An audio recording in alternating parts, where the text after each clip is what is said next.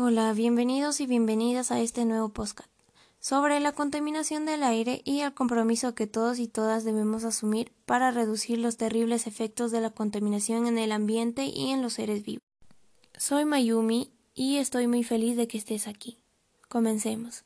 La contaminación ambiental es uno de los problemas que más aqueja a nuestra sociedad en los últimos tiempos. Las acciones irresponsables de muchos ciudadanos y ciudadanas han traído consecuencias graves al ambiente y han afectado en gran medida el bienestar de toda la población. Pero, ¿cuáles son las fuentes de contaminación? Existen fuentes naturales, móviles y fijas que contaminan el aire. En las fuentes naturales tenemos a los gases que emiten los volcanes y los manantiales de aguas sulfurosas. Mientras que la de origen humano son las fuentes fijas que provienen de las industrias y fogatas, y las fuentes móviles que tienen su origen en los gases que emiten los camiones, aviones, autos u otro tipo de transporte no alternativo. ¿Y cuál es el efecto de la contaminación en los seres vivos y en el ambiente? En las fuentes fijas se encuentran los gases contaminantes que debilitan la capa de ozono. Y entre estos contaminantes se encuentran los clorofluorocarbonos, que al llegar a la atmósfera se rompen y generan monóxido de cloro que al reaccionar con el ozono, la capa de ozono no puede filtrar los rayos ultravioletas que ingresan a la Tierra. Tengamos en cuenta que los rayos ultravioletas son parte del medio ambiente y la vida en la Tierra.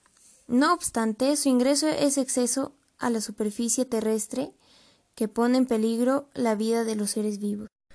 Entonces, ¿nosotros qué podemos hacer ante esta grave situación?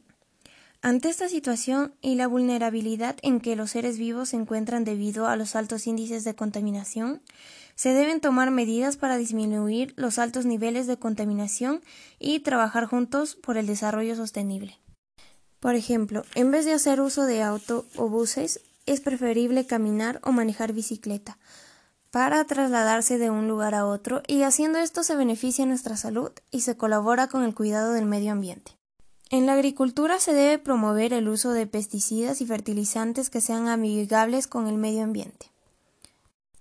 Y así podemos ir enumerando más actividades ecológicas que cada uno de nosotros puede realizar desde el hogar, en el centro de estudios o de labores.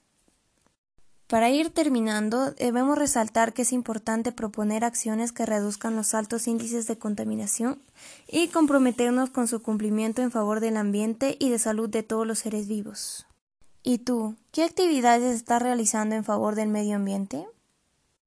Respóndenos en los comentarios, te estaremos leyendo.